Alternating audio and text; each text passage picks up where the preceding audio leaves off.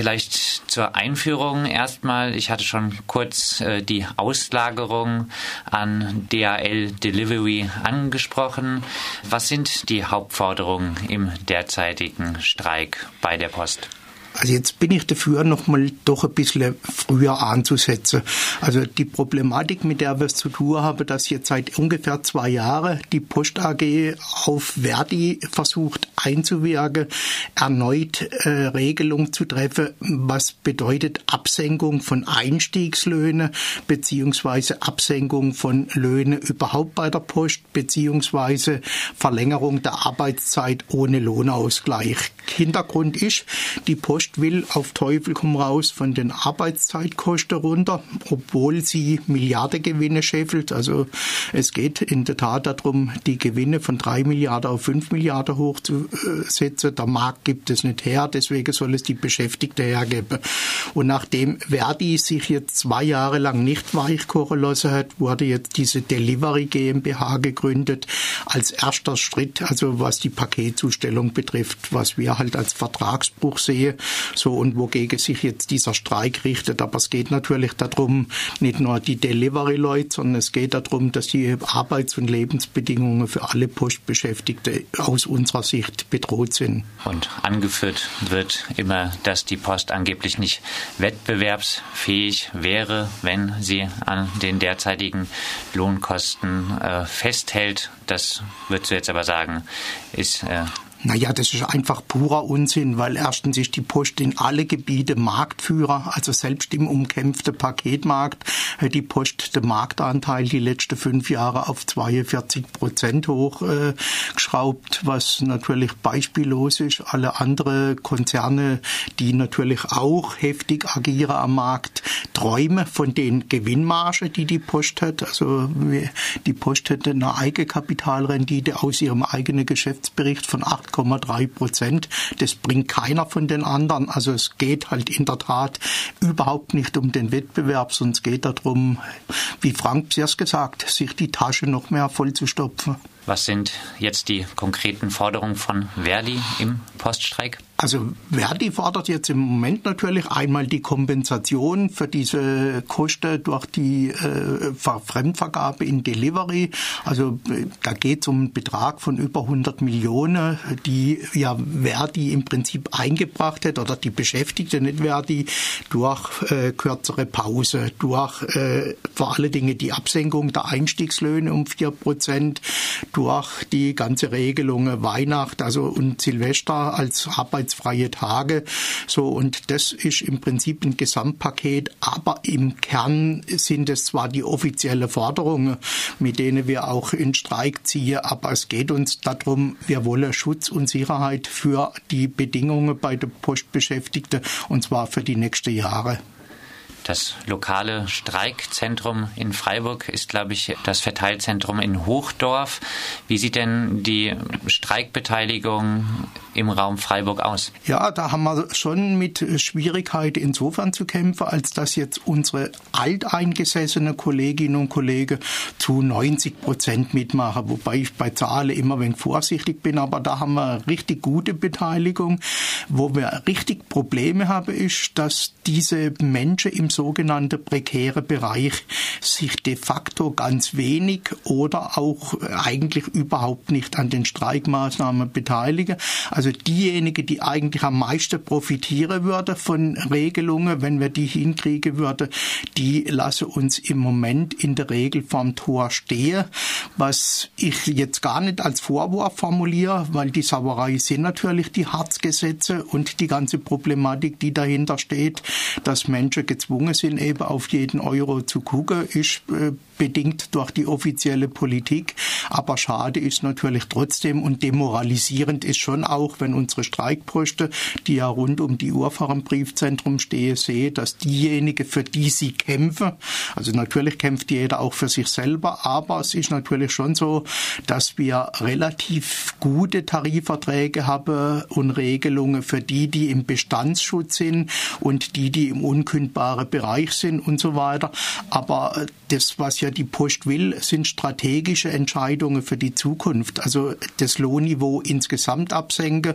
Und da tut es schon weh, wenn Studentinnen und Studenten da reingehen und sagen, jetzt bietet die Post mir noch mehr Geld, damit ich hier arbeite, während ihr streikt. Äh, da wird dann auch offen gesagt, ich profitiere davon und ich gehe da halt jetzt rein. Und deswegen ist natürlich aus meiner Sicht schon so, dass sich viele sicher nicht bewusst sind, was sie da gerade anrichten, aber manche sind sich auch bewusst und es ist ihnen scheinbar egal. Berichtet wird jetzt auch von Einschüchterungen der Post gegenüber Streikenden. Wie sehen solche Einschüchterungen aus? Die laufen in erster Linie auf der Ebene der Befristungsfrage. Also wir haben ja in manchen Bereichen mittlerweile eine Befristungsquote von 30 Prozent. Insgesamt liegt sie im Niederlassungsbereich, also hier in Südbaden bei rund 12 bis 13 Prozent, wobei da jetzt nicht mal drin sind die all die Kolleginnen und Kollegen, die im sogenannten Abrufarbeitsverhältnis sind, was auch noch mal rund 500 Menschen betrifft.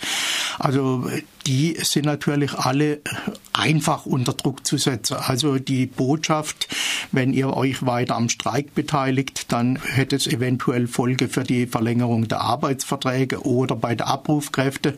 Wenn ihr nicht kommt, wenn wir euch rufen, dann werden wir euch halt nicht mehr rufen, dann seid ihr halt eure Einnahmequelle los.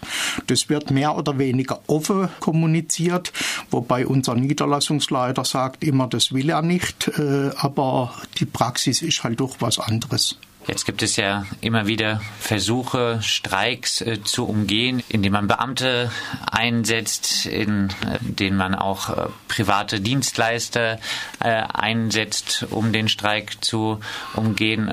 Hat die Post solche Strategien? Fährt sie solche Strategien? Die Post fährt solche Strategien und zu dem, was du gerade gesagt hast, kommt aktuell dazu. Ich komme ja gerade von der Streikversammlung aus dem Gewerkschaftshaus.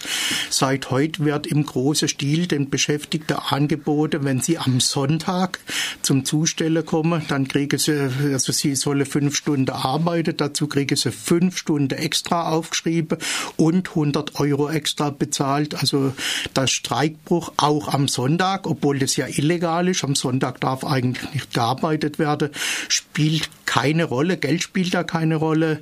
Die Post setzt offensichtlich jetzt darauf, am Sonntag aufräumen zu können, weil unsere Streiks Wirkung zeigen. Also was die Post da öffentlich verbreitet, das so gut wie keine Auswirkungen gibt, ist einfach eine platte Lüge. Also wir wissen aus den Bedingungen von Freiburg, wie viel Bezirke tatsächlich seit Tagen immer zugestellt wurde. Werner, du bist schon lange bei der Post. Äh, früher in Zeiten von Berufsverboten gab es mal die Forderung, Werner Siebler muss Briefträger bleiben. Die jetzigen Outsourcing-Maßnahmen der Post als Eingriff in die Rechte und Löhne der Arbeiterinnen und der derzeitige Streik dagegen. Welche Bedeutung hat die aktuelle Entwicklung in der Geschichte der Post? Ich würde behaupte, sie hat mehr Bedeutung als die Geschichte der Post. Es steckt aus meiner Sicht schon mehr also dahinter, weil es tatsächlich darum geht, die Arbeits- und Lohnbedingungen der arbeitenden Menschen in Deutschland insgesamt zu drücken.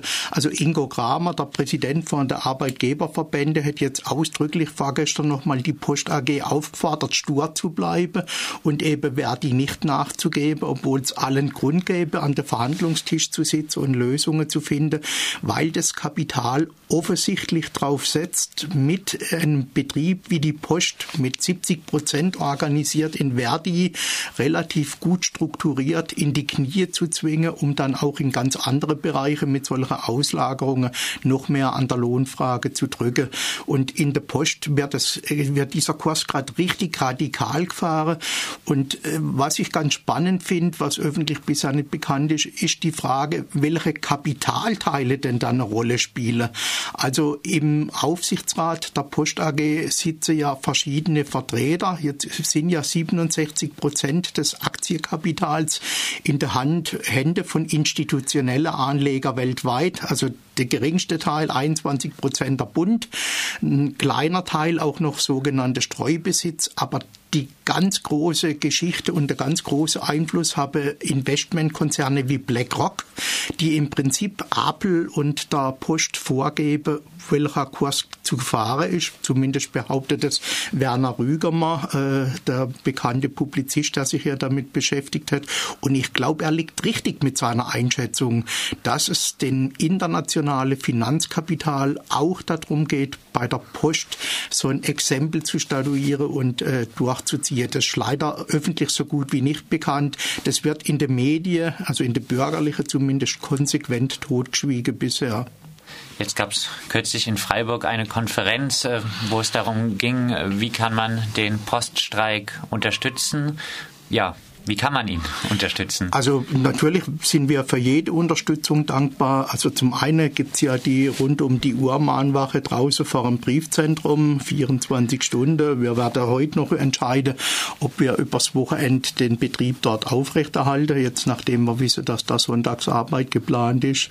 Aber spätestens ab Montagnacht, also ab Sonntag auf Montagnacht, wird auf jeden Fall wieder das Streikzelt im Betrieb sein. Man kann rund um die Uhr da einmal helfen streiken. Streikposten zu stehen, weil nach zwei Wochen merkt man doch, dass einige ziemlich gestresst sind und auch mal ein, zwei Tage Ruhe verdient hätte, weil es tatsächlich Menschen gibt bei uns, die nicht nur zehn Stunden im Einsatz sind und die enorme psychische Belastung ist natürlich schon riesig. Also von daher, wenn man sich bei uns meldet und sagt, ich bin bereit, ein paar Stunden mit Streikposten zu stehen, wichtig sind Solidaritätsadresse, also von Betriebsräte, Personalräte oder Schülervertretungen oder Studentinnen und Studenten. Ich glaube, dass ganz wichtig für uns ist, um durchzuhalten, dass wir wissen, dass wir nicht allein sind.